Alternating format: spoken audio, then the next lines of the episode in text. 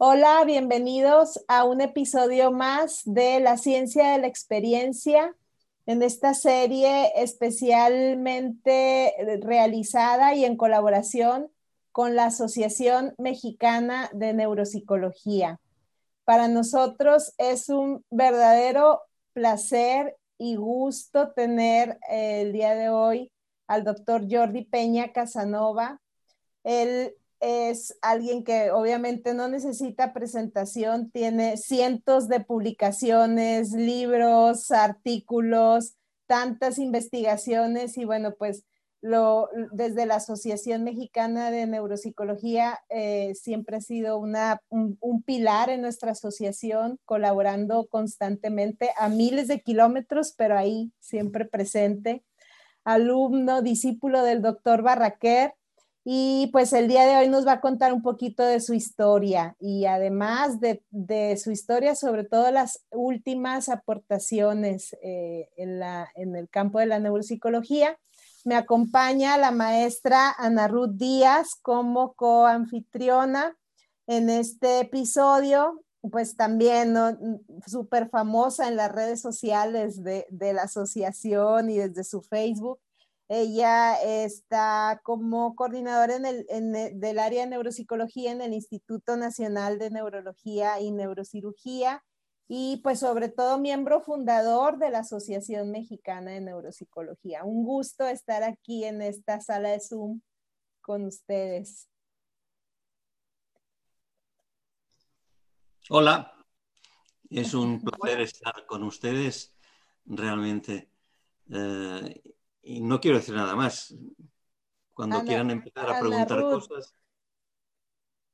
Listo, no, pues gracias. Para nosotros es un placer que estés, que estés con nosotros en esta actividad que seguramente va a ser muy productiva y va a ser muy enriquecedora para muchas de las personas que estamos interesadas en esta área. Entonces, pues bueno, yo creo que vale la pena empezar. Y como todo tiene un principio, creo que hay una curiosidad generalizada de saber cómo fue el principio de Jordi Peña.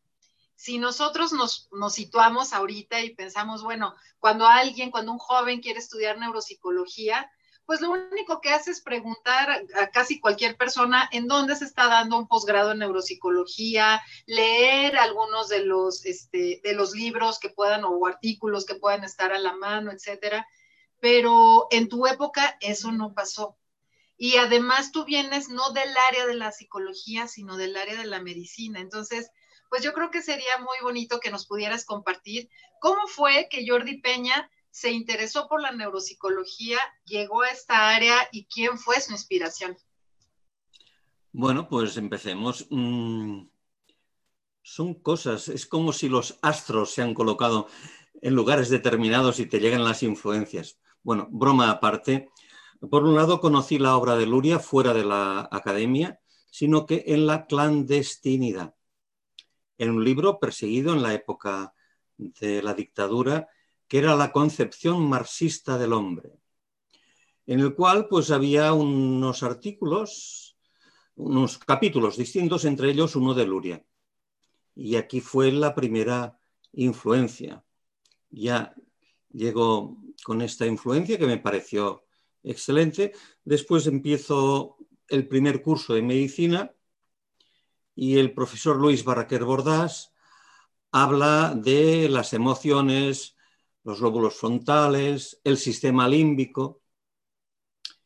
Y me voy a la biblioteca del hospital y entonces aparecía, habían ya publicado algunos, muy pocos volúmenes del Handbook of Neurology.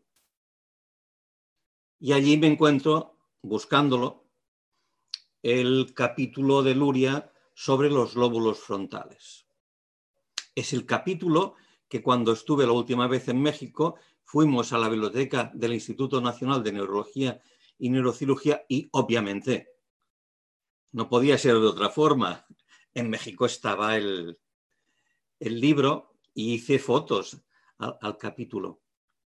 De manera tenemos el conocimiento fuera de la academia, en un contexto ideológico, y después la entrada de la mano de Luis Barraquer Bordás y Berluria, y ver que en su eh, capítulo la bibliografía, el libro obviamente en lengua inglesa, en la bibliografía detrás ponía en muchas de las publicaciones in Russian, en ruso. Con lo cual decidí empezar a estudiar lengua rusa. Por esto, cuando dicen el doctor Peña compaginó sus estudios de medicina con los de la lengua rusa, pues así fue. Primero obtenía muy buenas notas en lengua rusa y después fui bajando progresivamente en los resultados, digamos, académicos, porque claro, me interesaba más sacar la carrera de medicina que la lengua rusa. Cuando ya sabía un poco de ruso, envié una carta a Alexandr Romanovich Luria eh, diciendo mi interés y cómo podría estudiar, etc. Y bueno, pasa un tiempo y me llega esto. Esta es la respuesta de Luria. Apreciado o distinguido doctor Peña. Ven, aquí en el membrete dice profesor Luria, miembro activo de la Academia de Ciencias Pedagógicas de la URSS. Y está su calle donde vivía, calle Frunze, número, número 3. Claro, esto fue un, un impacto personal brutal. Yo tenía 23 años. Y pasó un tiempo y me llega un sobre con la gran obra de Luria, Los fundamentos de neuropsicología. Lo que se tradujo al inglés, que cuando te lo miras no es exactamente igual, pero se traduce al inglés con el nombre de el cerebro, the working brain, mejor dicho, y al castellano con el nombre el cerebro en acción. Barraquer me dice, mira, es curioso, porque Magún publica el libro The Waking Brain, el cerebro despierto, dice, y Luria lo pone a trabajar. Este es el comentario que dice. Entonces yo, mm, mi intención era irme a Moscú para aprender, aún teníamos la dictadura, fui a Rusia eh, clandestinamente en el sentido de que no tenía un pasaporte y un permiso de las autoridades españolas me fui a Rusia a través del el Instituto de Lengua y Literatura Rusa e Italiano. Me fui con otras personas de Barcelona a Roma y allí desde Roma ya hicimos el viaje a Rusia. De hecho, el curso en Rusia era en la ciudad de Minsk, pero pasamos por Moscú, estuvimos un día, yo me acerqué a la Facultad de Psicología y es aquella foto que he colocado en muchos lugares mi foto en la puerta de la Facultad de Psicología. Entré, no estaba Luria, le entregué a una persona para que le hiciesen llegar a, Luria el libro que había escrito el doctor Barraquer, El afasias, apraxias, agnosias. Hay mucha gente que piensa que yo he estudiado con Luria, pues no, yo no he estudiado con Luria. Me he escrito con Luria, Luria me ha enviado un libro, he estado en su facultad, pero nunca me he formado directamente como otras personas que conocéis en Latinoamérica en la Facultad eh, de Psicología y en la, en la, universidad. Lo que sí que después la vida da muchas vueltas. He tenido la suerte de estar en la Facultad de Psicología ya como invitado y dando una conferencia sobre la neuropsicología cualitativa y cuantitativa. Y después también he tenido la suerte de estar en un edificio que está juntito al lado prácticamente, tocándose, que es el Instituto de Psicología de Moscú, donde trabajó el gran Vygotsky. Estas son las, las cosas, digamos, del inicio de la carrera y de, esta, de estos años últimos. Hace fue un par de años, ¿no, doctor? Que estuvo dando Las, las conferencias. A nosotros nos gustaría saber Em, digo, todo este, este, inicio es bastante inspirador y sobre todo mm, nos ubica un poco en, el tiempo y en su gran trayectoria, como decía Ana Ruth, inició como un estudiante con muchas ilusiones, con ganas de comerse el mundo y como nada lo detuvo, ni, ni, las, ni la situación social por la que pasaba eh, en ese momento. Nos gustaría saber cuál ha sido el mayor reto en su carrera como formador.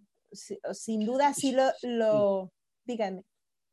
Si, me permites un, comentario respecto a lo que he dicho, aunque Luria ha sido muy importante en mi carrera, obviamente Luria es un elemento más de algo muy grande que es la historia de la neuropsicología. Pero la persona que me influye más de entrada no es Luria. Me influye más la persona que escribe el primer libro de neuropsicología en el mundo. Que esto a veces es olvidado. Y Rock Lecoq lo reconoce. El primer gran libro de neuropsicología lo escribe Julián de Ajurriaguera, un vasco, una persona de Bilbao, de al ladito de Bilbao, que se va a Francia y lo escribe con eh, con un prefacio del gran Teofil Alajuanin, y que ya eh, es muy previo, porque yo ya me, estudié la segunda edición, pero el gran libro de neuropsicología es el de Ajurreguera y Ekan. Y quiero decir esto porque es muy importante, porque Ajurreguera y Ekan hacen un libro de neuropsicología que es muy global, es de autor que lo revisa todo, que te lo pone al día, que te recoge todo lo clásico. No es la visión particular y específica del modelo y que todo queda más o menos trabado que es en Luria. En Luria tienes la teoría, tienes el análisis neuropsicológico y su exploración y después te vendrá lo que es la rehabilitación, que está muy clara en el, tratado de la fase traumática y después va a recoger esta, digamos, antorcha, si se me permite la expresión, la gran Svetskova. Pero mi enfoque no es, ni ha sido, aunque Luria haya tenido mucha importancia, no es estrictamente lurianista. Y además otro elemento más. En aquella época, en los años 70, ya tengo en biblioteca, que aún lo tengo aquí, el gran eh, libro también, aunque reducido en un ámbito, de Boston, el Boston Diagnostic Aphasia Examination, de dos grandes personajes, que son Goodglass y Kaplan. Es decir, que mi referente es triple. París, que lo tengo cerca, y que me voy después de haber intentado estar en Rusia, me voy a la catedral, que es la Salpetrier, con lo cual recojo toda la tradición europea y toda la tradición mundial, resumida en el gran libro de Ajurreguera y Ecan, Le Cortex Cerebral, que tiene como subtítulo Etude neuropsychopathologique, estudio neuropsicopatológico. Entonces, mis referencias son, por un lado, yo digo las tres grandes catedrales. El Hospital de la Salpêtrière, en París, que lo tengo cerca, que, yo he ido en automóvil a París y durante la noche vas en tren a París. Después la gran catedral que es la Universidad de Moscú con su caserón al lado del Kremlin, que es la Facultad de Psicología y después el Veterans Administration Center en Boston. Y he tenido la suerte de visitar los tres centros. En Boston estuve acogido por su director eh, y, y también muy bien. Y he tenido la suerte de tener en mi casa, he tenido en mi casa a Edith Kaplan, y que he tenido las relaciones personales. Y recogiendo la tradición parisina, el otro gran personaje que he tenido la suerte de también de tenerlo en mi casa y yo vivir en su casa, en Montreal, ha sido el gran, el grandísimo, el enorme André Roquelecourt.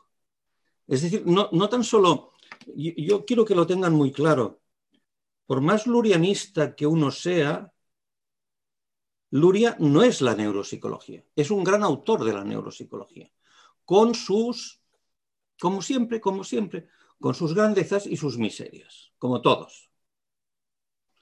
Entonces, mm, mi referencia, insisto, primera es, es París, después Luria y después el método que me va a influir muchísimo, por lo cual en el test Barcelona hago perfiles, viene de Boston. Por esto expliqué en Moscú que una de las tareas que a mí me encantó es decir, método Boston, método Moscú, lo sumo, junto lo cuantitativo y lo cualitativo, y ya digo, un poco de broma, digo, pues mira, método Barcelona. Es esta la idea. Entonces, yendo a la pregunta de los retos en la docencia, es difícil responder, pero mi, idea, siempre ha sido transmitir este, este clima, esta situación de no cerrarse, de ir avanzando, de ser crítico, de no repetir, en ciertos aspectos también de ser ecléctico, porque si en un sitio aparece una cosa que, está muy bien hecha, porque se ha hecho en otro contexto, es igual. La ciencia está por encima de los contextos, está en las aportaciones reales y estar abierto. Y una de las ideas que he intentado transmitir es la visión lurianista de la exploración neuropsicológica. Aunque después uses el test de Boston o el Boston Approach o uses eh, las aproximaciones de, Benton. Pero la mentalidad lurianista, esto es lo que he querido transmitir. Y aquí a veces no, no tienes éxito porque la gente tiende a ser eh, simplificadora, se queda con el protocolo y no va más allá. Y después aparecen errores conceptuales. No sé si he contestado las preguntas. Pues. O Ana Ruth, si quieres añadir algo sobre. No, no, no. no. ¿Algún comentario? Sí, claro, no, maravillosamente. Fíjate que eh, estoy haciendo ahorita de todo lo que, de todo el recuento histórico que has estado haciendo en, este, en, este, en esta charla, he estado recordando algunas cosas y cuando yo leía los primeros textos de Jordi Peña Casanova y con todo, eh, con todo el respeto que me, que me mereces, además del aprecio que te tengo, creo que también si nosotros analizamos la obra de un autor podemos identificar épocas, momentos, vertientes. Me parece que Jordi Peña, no porque estés aquí, pero que Jordi Peña ha cubierto una buena parte de las cosas que son esenciales en el estudio de la neuropsicología y su desarrollo científico. Es decir, si bien es cierto que has trabajado, por ejemplo, en la parte de la instrumentación de la evaluación neuropsicológica, también has tenido esta influencia que en términos lurianos podríamos decir, y así como lo expusiste, que tú llegas a hacer la síntesis simultánea de diferentes escuelas y aportaciones mundiales, ¿no? Porque recibes información de diferentes escuelas europeas, por un lado, pero que también te abres eh, a la posibilidad del trabajo de otros continentes y esto me parece que es un, eh, que tiene que ser un reconocimiento muy loable. También podemos identificar épocas, en Jordi Peña. Podemos eh, eh, identificar épocas en las que estuvo, por ejemplo, muy interesado, sí, en la elaboración de instrumentos, en la clínica, en los trastornos del lenguaje, en los trastornos neurodegenerativos, y una época en la que tú te asumiste eh, en ese momento como neolurianista o neoluriano. Tienes tu época neolurianista en la que también escribiste escribiste como tal, haciendo desde ese momento críticas y renovaciones al modelo el día de hoy me queda suficientemente claro eh, y además me parece muy importante que lo que has hecho es una, eh, una consideración de todos los avances que se han tenido en todas las ciencias, en las ciencias que, en las neurociencias, en las ciencias que están relacionadas con este aspecto, que has tenido la oportunidad y la sabiduría de saber aglutinar todos estos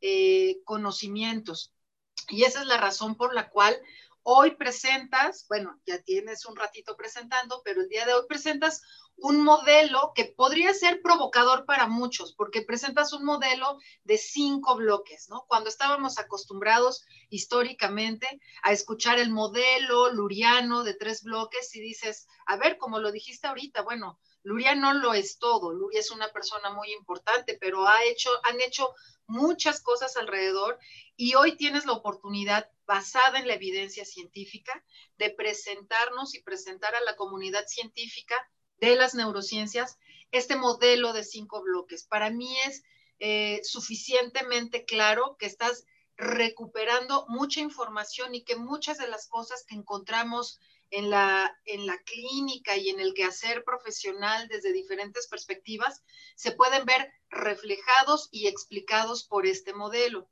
Sin embargo, también he visto en otros, porque afortunadamente tú eres una persona sumamente abierta que permite el diálogo y la construcción.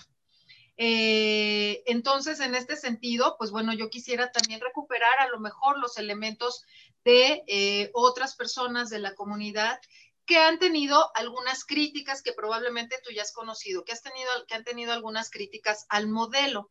Me gustaría saber cómo has sentido tú eh, la forma en la que la comunidad científica ha recibido este modelo y cómo das respuesta también a esas críticas que se han presentado eh, de este mismo modelo.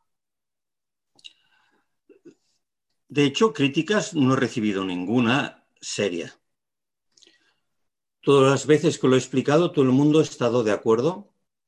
Y fíjate, Ana Ruth, más lurianista que Jana Glossman, que sería, o, Tatiana Jutina, que son las dos personas de la época de Luria, que por cierto, Jana Glossman ha estado en, mi casa, en este edificio donde estáis. Eh, han estado encantadas. Y las dos frases, en concreto una, que yo cito en mi libro del test Barcelona en latín, non progredi es regredi, las han colocado en la editorial de, inaugural del Lurian Journal. Y dice, este, este journal, esta revista, no está hecha para repetir lo que dijo Luria aunque no rompamos raíces, estamos abiertos a cualquier avance. Entonces, mm, esto es muy claro, que, el modelo de Luria actualmente eh, lo podemos calificar de anticuado. Porque con aquellas frases que también cito, que la neuropsicología va evolucionando a lo largo del tiempo y van apareciendo nuevas ideas, nuevas filosofías, nuevas tecnologías, que es lo que hace precisamente Luria. Incluso en la obra fasiológica de Luria, cuando miras eh, el primer libro, La fase traumática, y te vas al libro de neurolingüística, ha cambiado, ha introducido cosas de la, de la gramática eh, tradicional más empieza a hablar de la gramática generativa y transformacional. De manera que esto es muy claro que va añadiendo cosas y va evolucionando. Entonces, también aquí ha sido todo un proceso. Primero me piden que haga un monográfico para el Journal of Neurolinguistics y me reservo un artículo donde digo eh, definición del lurianismo y después veo cuáles son las características, intento recoger por primera vez la bibliografía de Luria, que después cuando lo hacen en serio, porque pueden, lo hacen en Rusia, pero citan mi primer, mi primer intento. Y allí ya hago algunos comentarios sobre cosas que se deberían mejorar en Luria.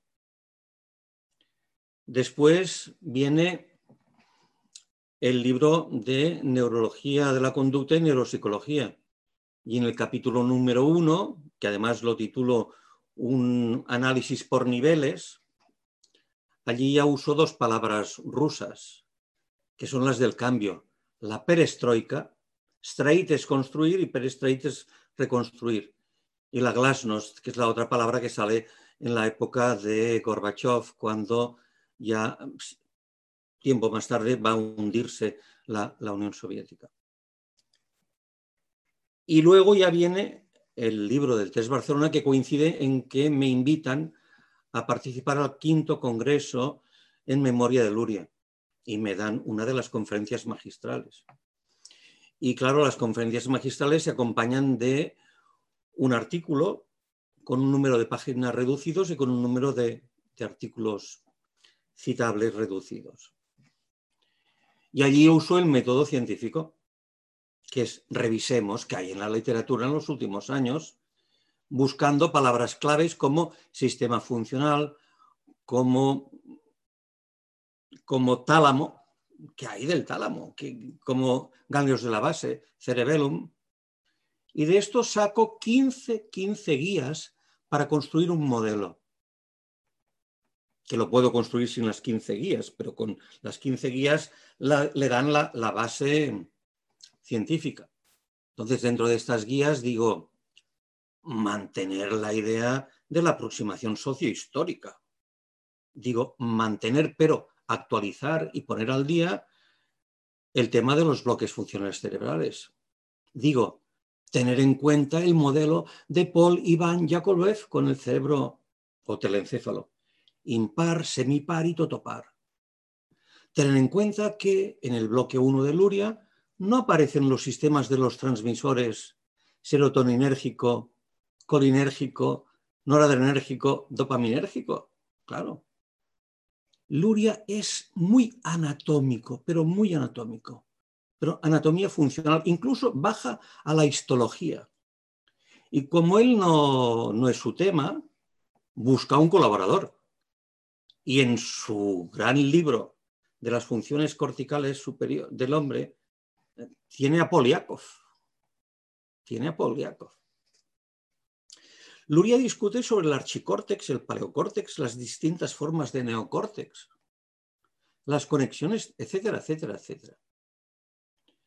Entonces, claro, mm, has de empezar intentando tener datos anatomofuncionales. En la época de Luria, la visión funcional de las capacidades cognitivas era tremendamente corticalista. Y claro, la neuropsicología de Luria es corticalista.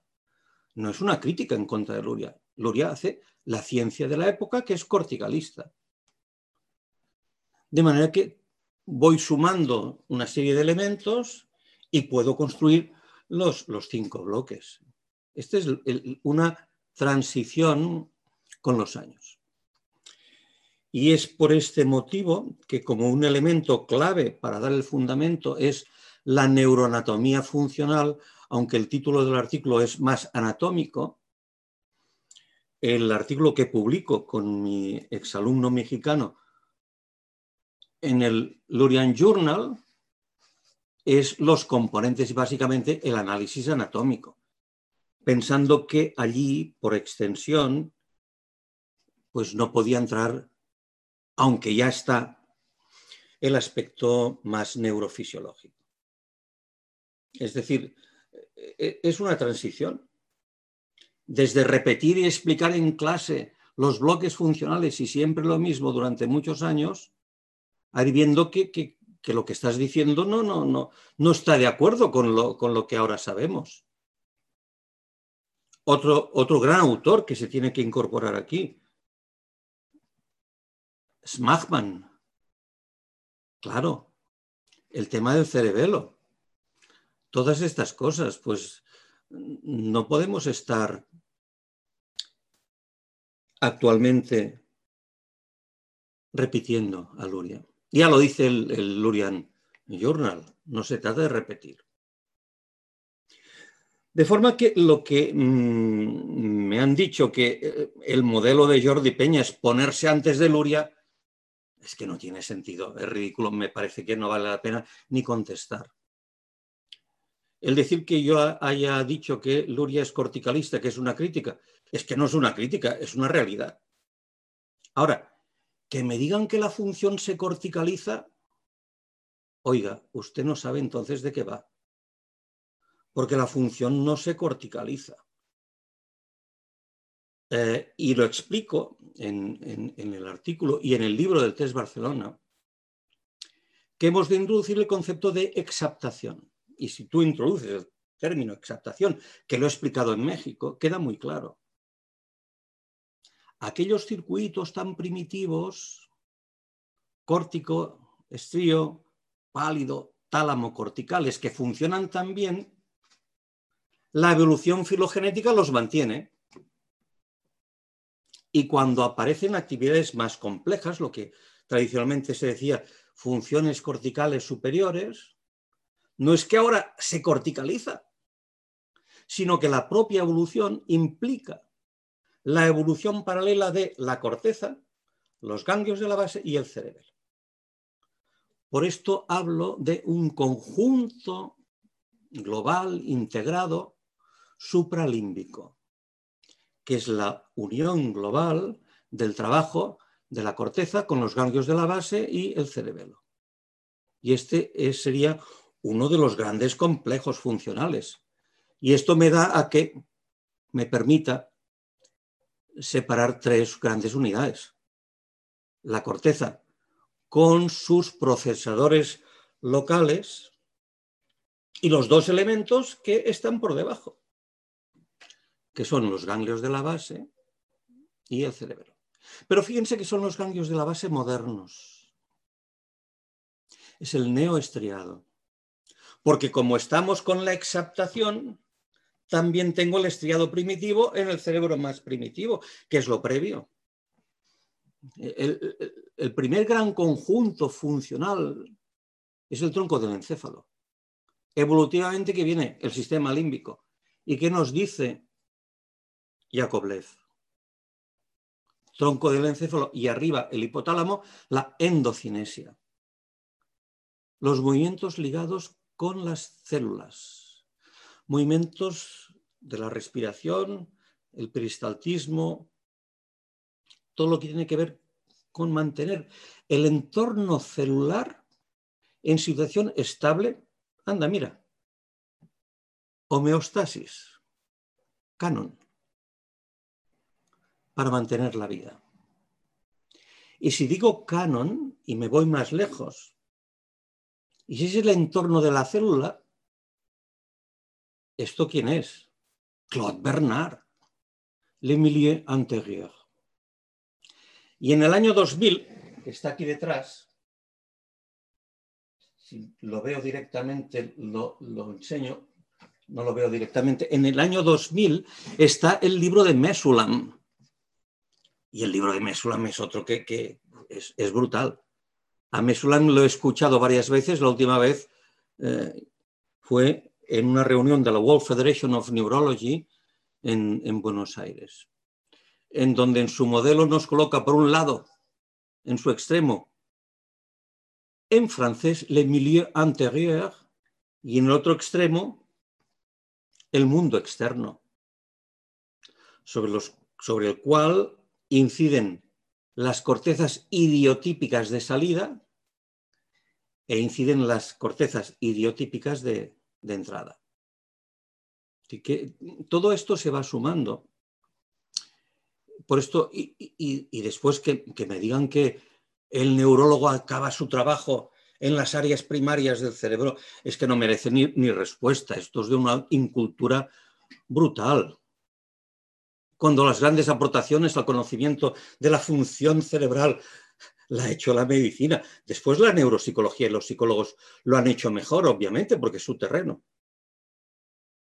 Pero el conocimiento del neurólogo que se acaba en las áreas primarias del cerebro, no contesto. No, no tiene sentido. Por esto digo que no son críticas, son comentarios de personas que tienen una visión muy doctrinaria muy doctrinaria de lo que hizo Luria, que únicamente repiten a Luria, y convertir algo dinámico y dialéctico como es la ciencia, en algo estático, es convertir a la obra de Luria en un fósil. Y el fósil, pues, poco puede servir. Eh, tú tienes ya eh, el dogma, ya tienes una forma total de control del conocimiento. Y esto lleva al fanatismo. Y si estás en el fanatismo ya no estudias ni lees nada más. Te quedas ahí. Yo dejaría este tema, si te parece, Ana Ruth. Si quieres, mm, dejaría el tema de las críticas y iría más, si queréis, a concretar alguna, alguna cosa tengo más. Tengo una pregunta, pero antes un, una, un, un comentario. Yo creo que nunca, al menos no recuerdo que abiertamente le haya dicho qué me motivó elegir el máster en neuropsicología y neurología de la conducta. Creo que lo he comentado con mis alumnos, pero no con mi maestro, a quien tengo mucho cariño, al doctor Jordi Peña Casanova. Para mí, este, eh, ahorita en esta entrevista me confirma, me recuerda que no hay dos como él.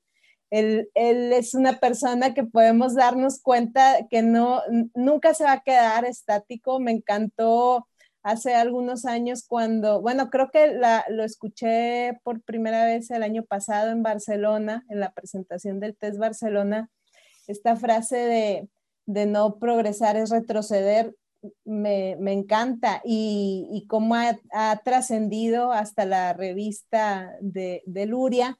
Y, y, creo que eh, cuando tuve la oportunidad de elegir un posgrado, estaba en, México, en México pues había poca oferta, hoy hay más, no tanta, pero hay más, había poca oferta. Y la, la maestría era muy rusa y yo creo que eso no me terminó de convencer. Tampoco quería irme al norte porque no, no, no, no, no suelo ser así tan tan extremista y me, me gustó del máster que tiene ya, ¿cuántas ediciones, doctor? 20, bueno, años, más bien 27. Celebramos los 25 años. Pero eso pues, ya fue hace... Sí, sí, ya, ya son, a lo mejor ya van en la edición 14 por ahí, ¿no? Em, y, y bueno, lo que me convenció y me enamoró, y yo no tengo una carta como la tiene usted enmarcada, yo tengo un email del doctor Jordi Peña Casanova, porque a mí ya me tocaron correos electrónicos de, de aceptación, ¿no? Al, ingreso del, del máster. Y es esta uh, constante renovación. Yo, yo viví esa época de la, de la perestroika, de la neuropsicología de Barcelona. Eh, me viví esa parte de, esa época del doctor Jordi Peña Casanova hablando del, artículo em, Playing Tennis with the Cerebellum, todo eso, eh, la, publicación del libro Neurología de la Conducta y Neuropsicología.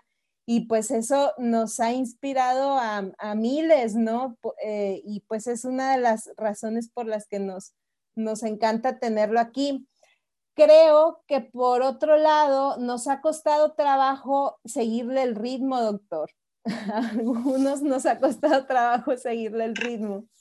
Y me gustaría que nos platicara sobre este concepto de la velocidad de procesamiento como una función.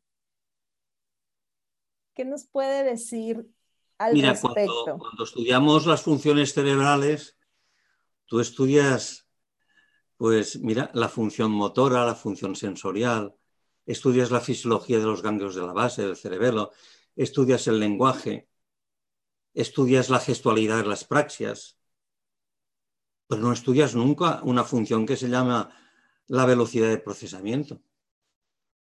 La velocidad de procesamiento no es una función cerebral. Y entonces cuando te hablan de, la de, de esta función, pues uno se queda muy, muy extrañado.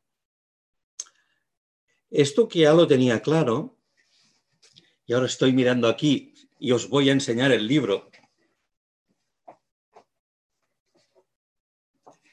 Está en este libro.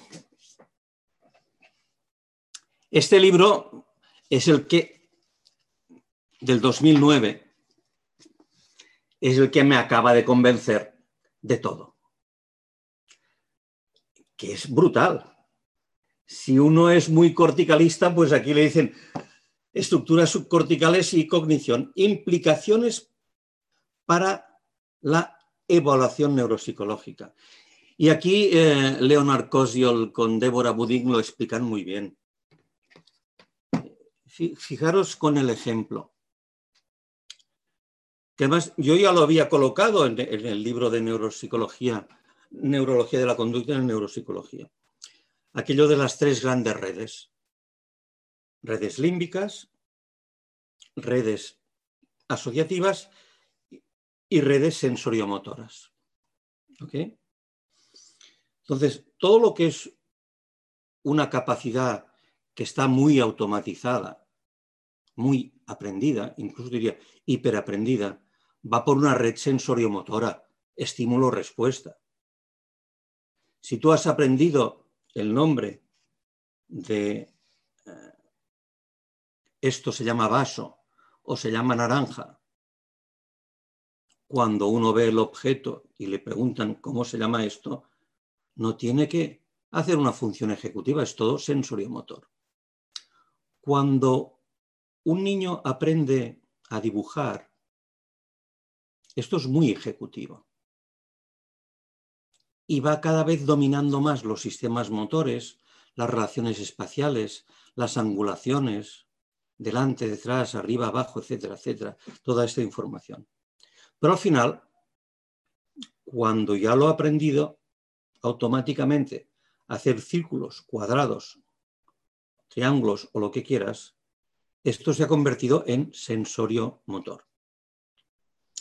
Que esto equivale a lo que decía Luria. Yo, yo, esto lo enseño en un texto en ruso abajo y en inglés arriba, lo tengo ya así preparado, del libro de eh,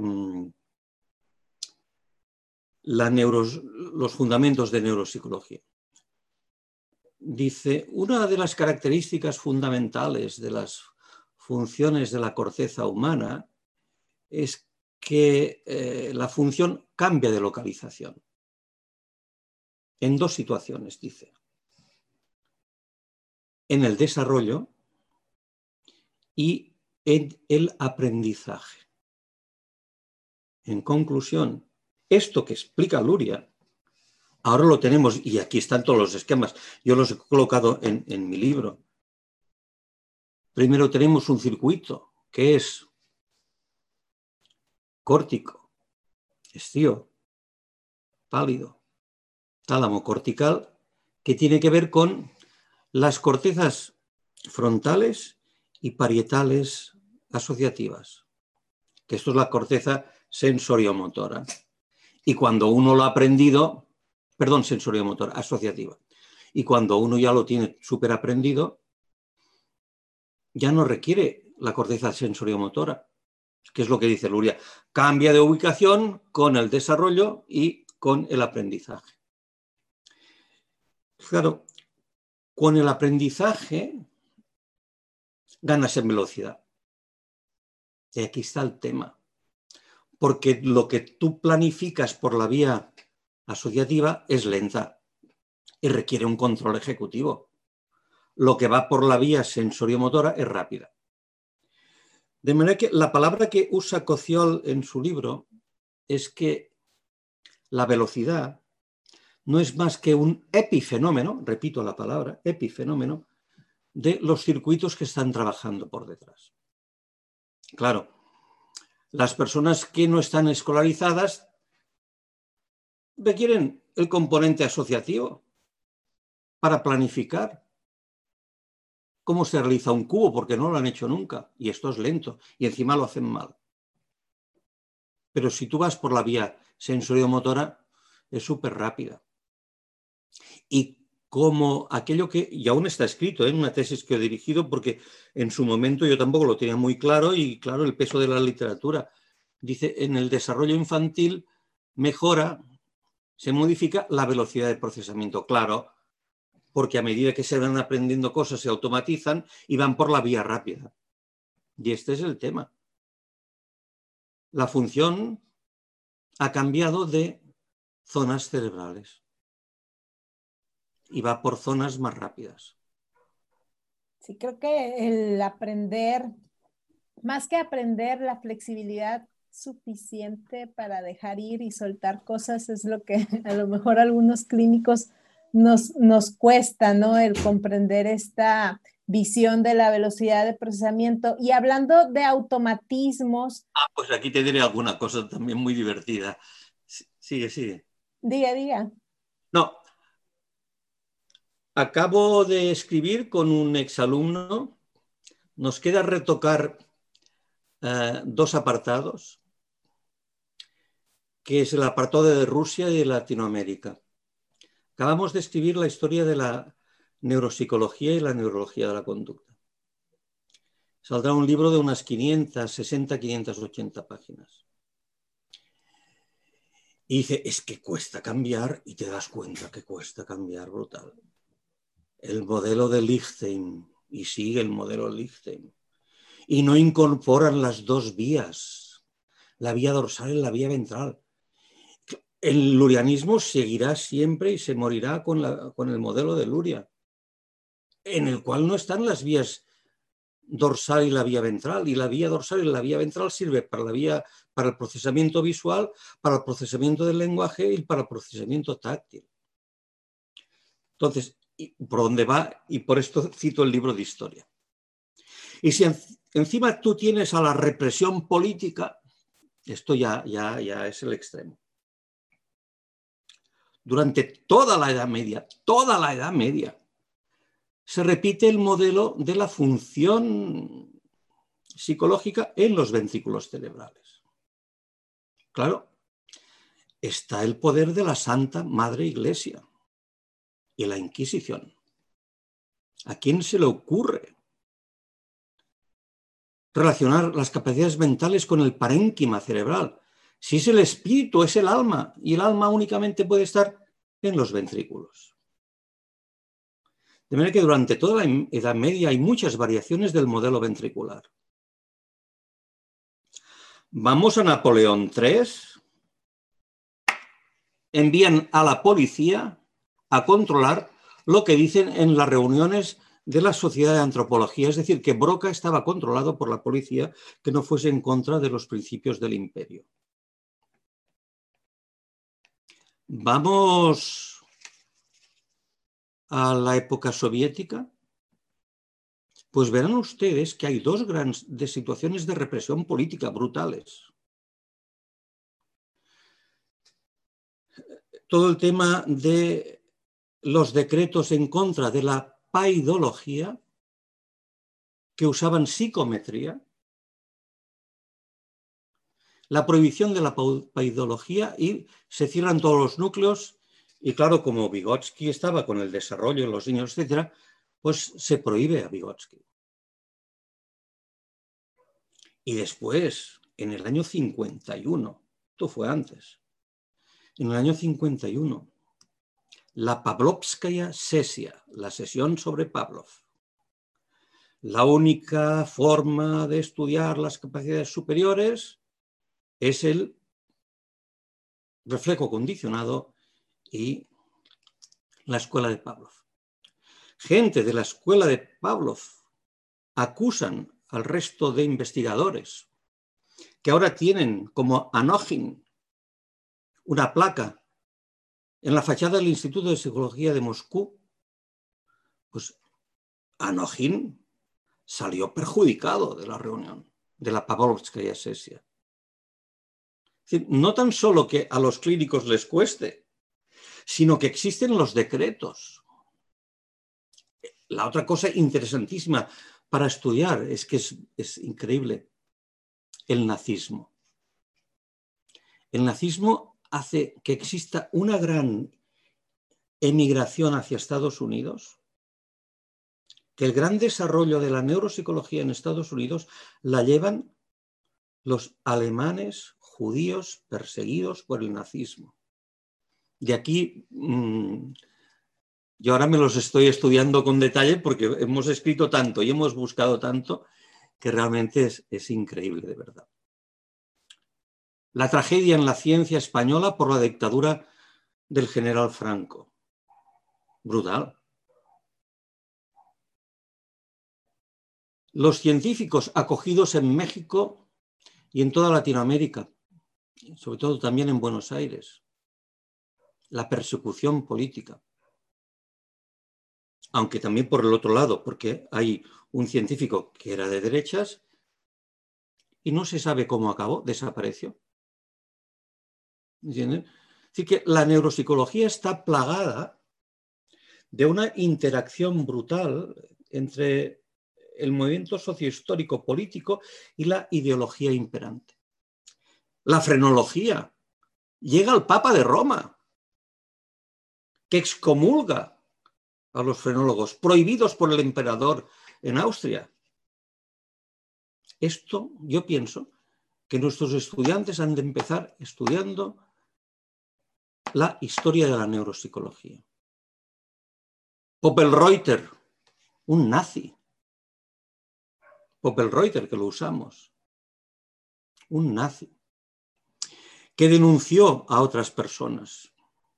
Otros de los autores que usamos en neuropsicología, Hitler, que ha conocido el espíritu real de los humanos. Estas cosas realmente es la cultura eh, que nos falta, que más o menos uno ha leído, pero después de la revisión que hemos hecho es brutal. Sistemas funcionales complejos. Anogin, pues no, no, no. Empiezan en Alemania, con Bertalanffy. ¿Por qué no se cita a Uchtomsky en Rusia, que estuvo también perseguido? todas estas cosas las estamos colocando en el libro de, historia. Esto quiero decir que cuesta mucho cambiar, pero encima puedes tener la represión que no se puedan decir ciertas cosas. Sí, totalmente. Doctor, y mm, retomando esto de, los automatismos y, viendo un poco hacia el futuro, nos gustaría saber cuál es la predicción del doctor Jordi Peña Casanova, hacia dónde vamos en la neuropsicología, qué sigue. Tenemos, por ejemplo, un test Barcelona con una, un test Barcelona 2 con una workstation que eh, hoy en día te facilita mucho la revisión y calificación de las pruebas y que inclusive te, va más allá y, te facilita la integración en, un informe. Y antes de, empezar la entrevista, mm, nos adelantaba un poco que, que, están buscando que en esta misma nube pueda el clínico realizar las evaluaciones, vaya, que tenga más instrumentos ahí. ¿Hacia dónde vamos? ¿Cuál es la, predicción? Espera que me levanto a buscar la bola de cristal que la tengo en otra. Bromas aparte, fijaros, el test Barcelona es lo que dije en una de mis primeras diapositivas en el Instituto Nacional de Neurología y Neurocirugía. Es la suma del cambio teórico más la tecnología. Por esto cosa que no es habitual en los manuales de los test. En el manual ya hablo, ojo, que tenemos la vía sensoriomotora y tenemos la vía asociativa. Y cuando usted analice la figura compleja de Rey, en una persona escolarizada hay componentes que irán por la vía asociativa, que implicará la integración visoespacial más la planificación, y cuando el sujeto ejecuta la figura, parte de sus conocimientos sensoriomotores de cómo se hacen rectángulos, triángulos, rombos, etcétera, etcétera. Esto es, esto es muy importante. Yo pienso que todo lo que es automático, al menos como ahora lo tenemos, las gráficas correspondientes, está muy bien, pero sigue teniendo importancia capital es la semiología. Me da igual la puntuación de la figura compleja de Rey si me hace media compleja de rey, porque tiene una negligencia izquierda. Es decir, perfil gráfico sin semiología no tiene sentido. Que yo, mi idea, y, en esto vamos a, ya está el plan de, empezar a trabajar, ya, he hablado con la empresa de, informática que nos lo lleva al test Barcelona, poder implementar poco a poco más tareas de exploración a distancia. Con lo cual, fijaros que en países, como me lo dicen lugares, sin citar ningún país, que tienen una gran extensión y que no hay neuropsicólogos en todas partes, tú puedes tener un neuropsicólogo a mil kilómetros y hacer una exploración aceptablemente bien. Se podrían usar todo de forma informatizada, autoaplicable. A mí no me gusta lo autoaplicable porque no sabes si te van a colaborar, etc. Y el tema de la simulación cuando entras en la neuropsicología forense. Pero que hemos de buscar eh, el salto entre lo tradicional y lo moderno, si estamos llegando a una época que todo el mundo usa teclados y que cada vez esto del lápiz pues se está perdiendo, pues usar todas el estudio de estas habilidades. ¿eh? El tiempo dirá, ¿no? Hacer predicciones de futuro a mí me cuesta mucho. Sí, sí es difícil, pero sí estamos caminando en función de las nuevas necesidades. O sea, ahorita la realidad es que hay muchas cosas que no podemos tener de forma presencial y que las estamos sustituyendo, por lo menos parcialmente, desde un formato virtual.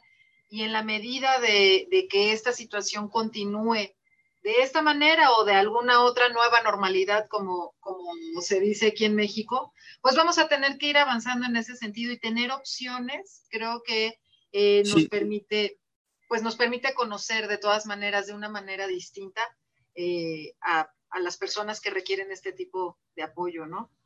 Yo también soy más tradicional y por supuesto creo que no hay nada como la clínica presencial. Entonces, obviamente, obviamente. Muy de acuerdo. Sí, yo he analizado el test Barcelona y, uno se da cuenta qué se puede hacer a distancia y qué no se puede hacer a distancia. Y te das cuenta que hay pruebas del test Barcelona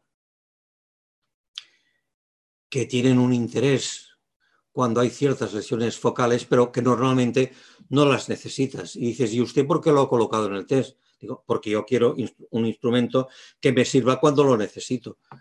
Por ejemplo, encontrarte con el síndrome de Berger de Gerin o el síndrome de, Gerin-Muson y estudiar la grafestesia o la morfognosia no es una exploración que se haga sistemáticamente.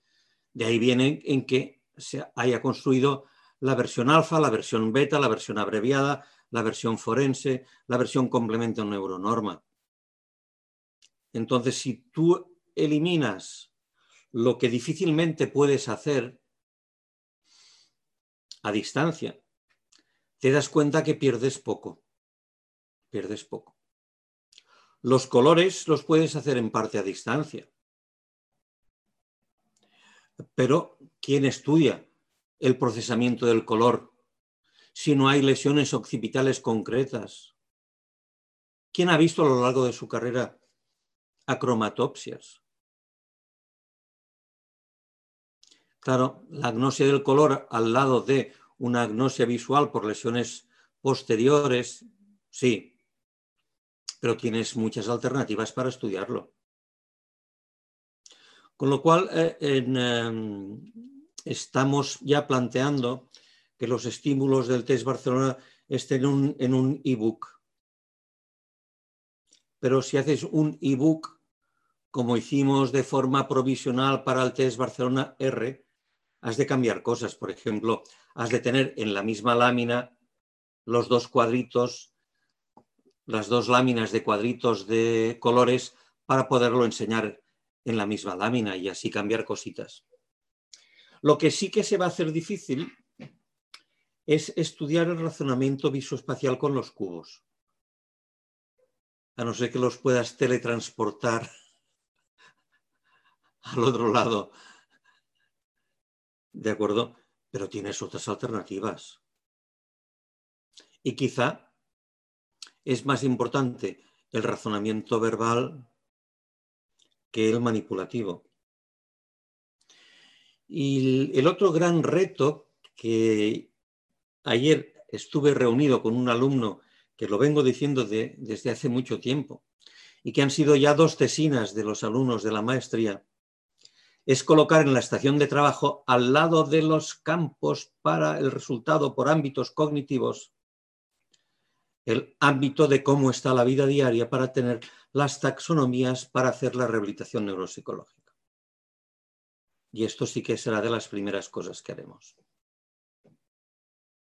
De hecho, el primer artículo que lo me volveré a colocar, que ya tengo bastante escrito, en lengua inglesa es la justificación y la publicación de las variables dialectales latinoamericanas del test Barcelona. Esto lo empecé a escribir, después lo paré por, por prioridades, porque si tienes que dar clases o tienes que hacer 50.000 cosas, no puedes hacerlo todo a la vez. Y lo que me ha limitado por lo que requiere de trabajo es acabar el libro de historia de la neuropsicología. Es un libro que hemos colocado muchas figuras, muchas figuras. Y, claro, esto se nota porque pues el día tiene las horas que tiene. Sí, pues delicioso, ya estamos esperando todo. Eh, pues un poquito para cerrar y a propósito de que eh, pues finalmente estamos ya eh, conociendo muchos de los aspectos y de tus planteamientos. Yo creo que alguna vez te lo dije y estoy convencida de ello, que tu obra te va a trascender. O sea que probablemente tú en algún tiempo, tu persona, cuerpo, habla, pues ya no vas a estar porque el tiempo y la vida es así. Y creo que tu obra y la manera como la estás desarrollando, la has venido desarrollando y la sigues desarrollando, es algo que se va a quedar. Quiere decir que tu palabra en voz eh, se va a perpetuar a través de las letras. Entonces, vamos a tener eh, la oportunidad, las, vamos, no lo sé, pero las generaciones posteriores van a seguir leyendo y aprendiendo de cada una de las cosas que tú has estado planteando. Me parece que es muy loable el trabajo que desde la neuropsicología has hecho a partir del desarrollo teórico. Eh, que si bien es cierto que es importante la instrumentación, sabemos que, por ejemplo, los datos de normalización, de estandarización, probablemente en 10 años cambien, porque las circunstancias cambien, porque las pruebas cambian, porque a lo mejor la prueba del reloj ya va a ser insuficiente en 15 años, porque nuestros pacientes ahorita aprendieron que ahorita están niños y pues no aprendieron eh, un reloj. En fin, vamos a ir cambiando. Eh, esto ya lo hemos cambiado en el ejemplo típico, perdona la introducción, cuando decías, y está en el libro de Ajurriaguera, cómo se usa un molinillo de café antiguo, dando vueltas. Y cuando se lo digo a una persona cómo se usa y me hace el gesto de apretar un botón, digo, pues claro, ya ha cambiado. Y estas cosas van a pasar, obviamente. Y lo interesante es que pasen y que seguimos en un proceso dialéctico, dinámico, de cambio, etcétera, etcétera. Y aquí hemos de estar todos continuamente preparados y abiertos.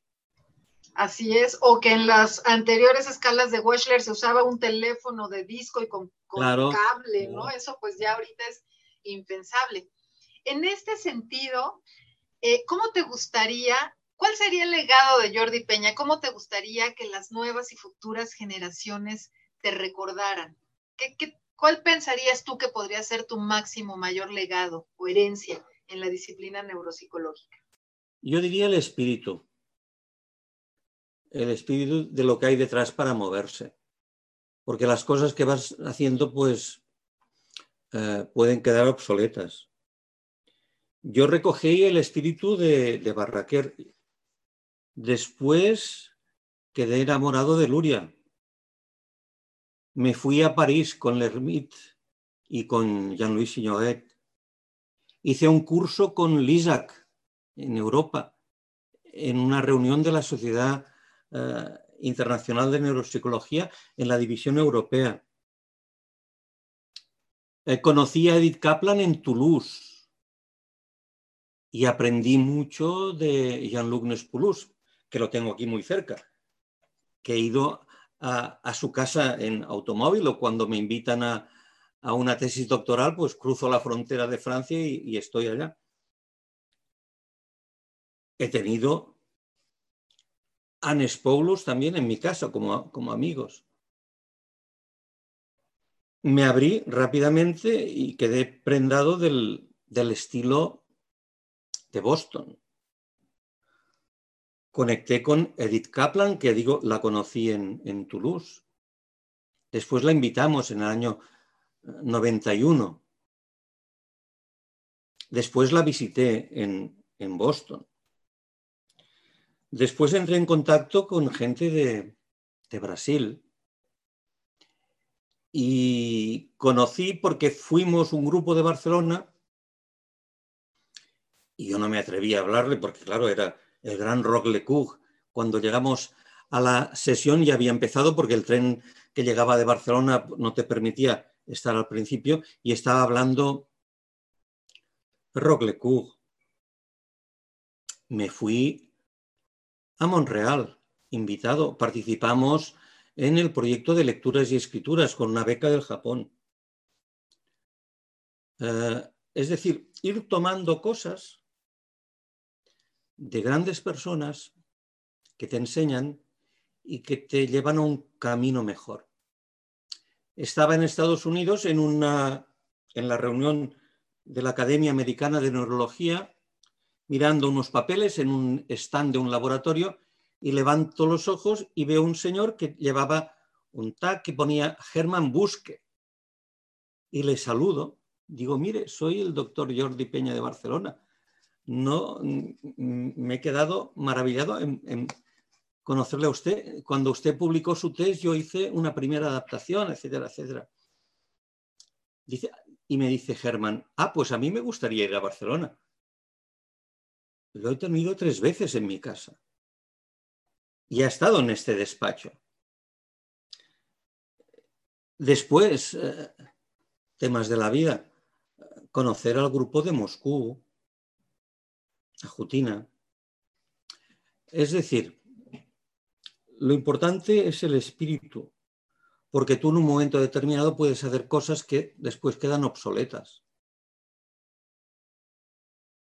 Pero si tú te vas manteniendo o intentando mantenerte al día, que tampoco quiere decir dominarlo todo, ojo, yo ciertas cosas de estadística no entro.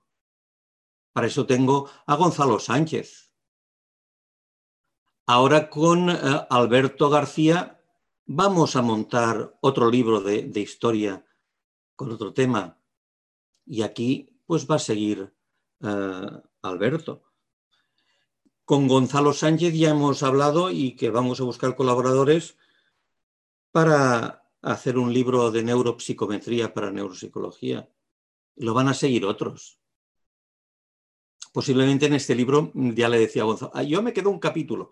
En portada yo no salgo, pero yo me quedo un capítulo para explicar cómo se puede combinar lo cualitativo con lo cuantitativo y cómo hemos hecho los perfiles en el test Barcelona. Bueno, fijaros el ejemplo en México con Jorge Sick. Él va a volar, va a crecer, obviamente, pero con este espíritu. ¿Qué quiere decir? no se estanque, critique, no repita.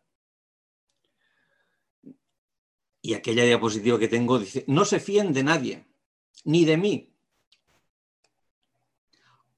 Ejemplo típico del libro de, porque, del libro de Luria.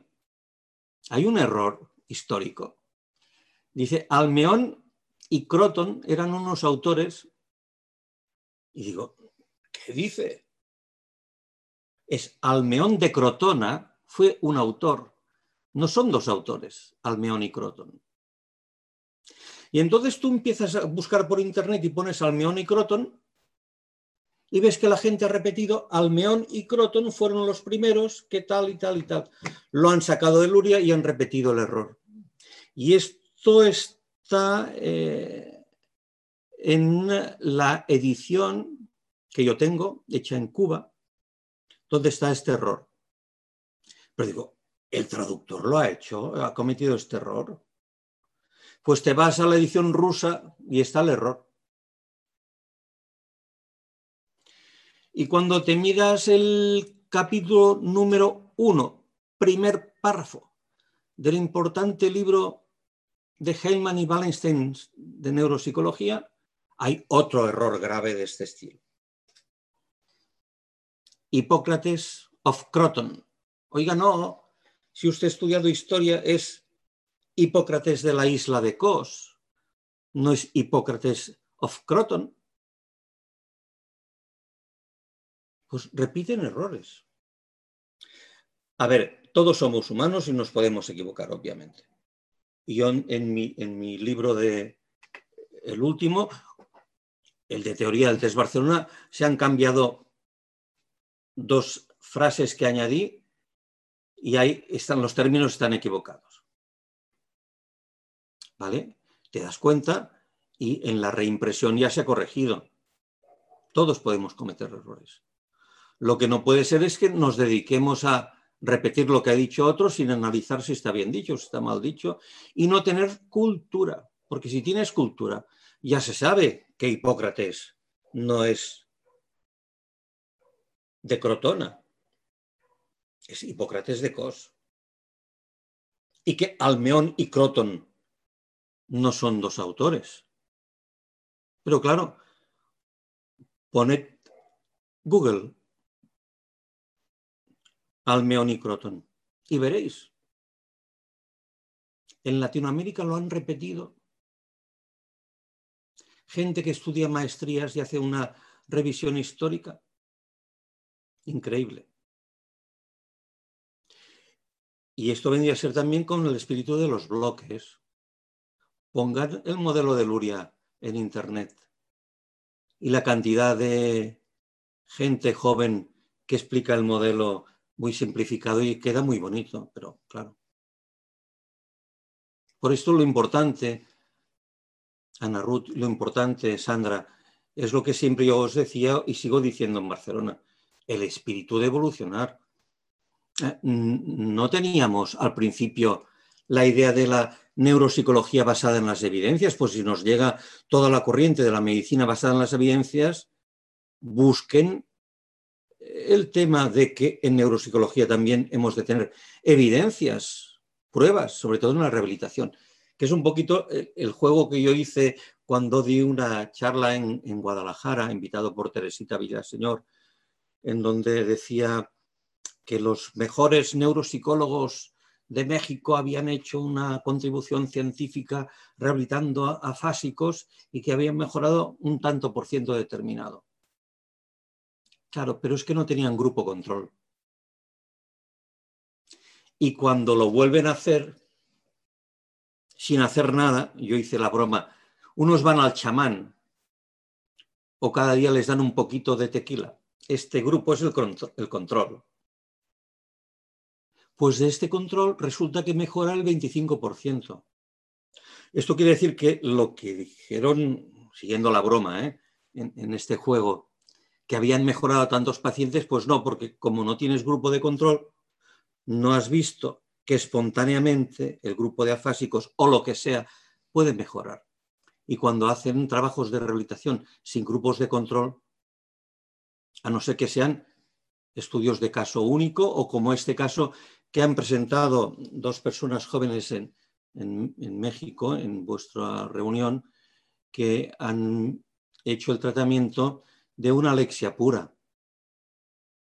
Yo lo he visto y lo, lo he eh, repetido en, el, en mi Facebook. Pero fijaros que estas dos personas que lo han hecho muy bien han usado el test Barcelona antiguo. Y no lo critico, ¿eh? No lo critico, porque lo han hecho bien. Pero claro, con el test Barcelona más nuevo, en lugar de tener el 6 y 18, tendrían el 10 y 30 les quedaría más homogénea toda la información.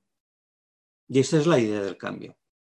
Ir incorporando nuevas cosas, etcétera, etcétera. Errores más graves de los del test de Boston, de la primera edición, no, no he visto ninguno. la primera edición del test de Boston y se dieron cuenta, te dan como referencia para comparar tu paciente con un grupo de afásicos. Porque aquí no hay alternativa. Todo sujeto normal hace las tareas básicas del lenguaje normal. Y si tú les das un punto por cada ítem del test, todo sujeto normal obtiene 10 puntos. Y eso es una tarea típicamente lurianista dicotómica. Y como es lurianista o dicotómica, se convierte en tarea cualitativa. Si falla, hay un fallo. Y puede fallar por cuatro o cinco puntos, pero falla. Entonces, si tú tomas como grupo de control afásicos y tomas 200 afásicos y das la media y la distribución estándar de los afásicos, y tú comparas tu afásico con este grupo, esto es un error inmenso. Porque los afásicos no tienen una media y una distribución estándar. Son bimodales. Son bimodales. Y esto en neuropsicología lo sabemos muy bien. Los que repiten bien, los que repiten mal, los que comprenden bien, los que comprenden mal. Es bimodal. Es bimodal. En conclusión, en la siguiente edición del test de Boston, los resultados son en percentiles. Yo cuando publiqué el test Barcelona estuve a punto de caer en el error de Boston. El doctor Alfredo Ardila me ha pedido para un libro que le está dirigiendo con otra persona, que está terminado ya el libro, ¿eh? pero por los temas de la pandemia aún no ha salido, eh, un capítulo, un libro sobre lenguaje. Y hablo de este tema precisamente. Tu referencia. Porque además, si tú tomas como referencia los afásicos, tienes que afásicos. Y en función de cómo sea tu grupo de afásicos, te van a cambiar las puntuaciones. Que es lo que les pasa de nuevo en el test de Boston, que te dan las puntuaciones con referencia al primer grupo histórico, con referencia al segundo. Por eso en el test Barcelona se me ocurrió que esto se podía superar construyendo categorías a partir de la dicotomía de los que lo hacen bien, los que hacen mal, crear categorías. Y por esto las gráficas que enseñamos en el libro del test Barcelona son el traspaso de los casos antiguos que se estudiaban en percentiles al gráfico nuevo que ya no usa percentiles, en el fondo están los percentiles, pero que usa categorías.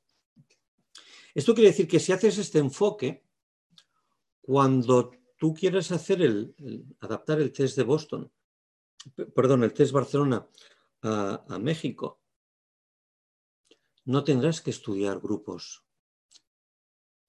de, de sujetos patológicos porque el test ya te dice lo que es la categoría. Todo sujeto normal, puntuación máxima, normal, a la derecha. Cuando un error no tiene peso, porque además lo cometen algunos sujetos normales, esto pasa a límite cuestionable. Cuando un error tiene peso, por ejemplo, un error en comprender una parte del cuerpo y señalarla, o en dar el, nombre de esta parte del cuerpo, que es la tarea, esto ya lo dicen los, los más clásicos como Kaplan, tiene una significación. Entonces ya no es límite cuestionable, es leve 1. Entonces, ¿qué hemos considerado grave? Si el máximo de puntos son 10 puntos, consideraremos grave al sujeto que no llega a sacar cinco puntos. Por esto hemos definido de forma, porque lo dice el test maker con un principio, que es, será grave todo lo que sea la mitad menos uno. Y dentro de la gravedad, el que obtenga cero puntos. Y como esto lo puedes hacer con un cierto paralelismo con los percentiles, pues ya tienes la forma de comparar el perfil neuronorma con el perfil, o, mejor dicho, sí, el neuronorma también, pero las pruebas que son de tipo gaussiano con las pruebas que son dicotómicas o lurianistas. Que en el primer test Barcelona y en el revisado, y además yo lo decía muy claro, la parte izquierda no es más que la distribución sobre el papel de las puntuaciones patológicas, para que uno pueda establecerlo en gráfica. Pues ahora seguimos distribuyendo sobre el papel en columnas las puntuaciones patológicas, tomando como referencia lo gaussiano para hacerlo de una forma y lo que es dicotómico o lurianista para hacerlo de otra forma, con estos criterios. ¿Qué pasa? Que lo que en los sujetos normales es dicotómico, todo el mundo lo hace bien, en los sujetos con lesiones cerebrales ya no es dicotómico. Y según qué prueba es bimodal. esta es la, aproximación de, los cambios. Y cuidado en no repetir, cuidado en el error que puede aparecer en, en un momento determinado, en un centro del prestigio y de las contribuciones que ha hecho a la neuropsicología.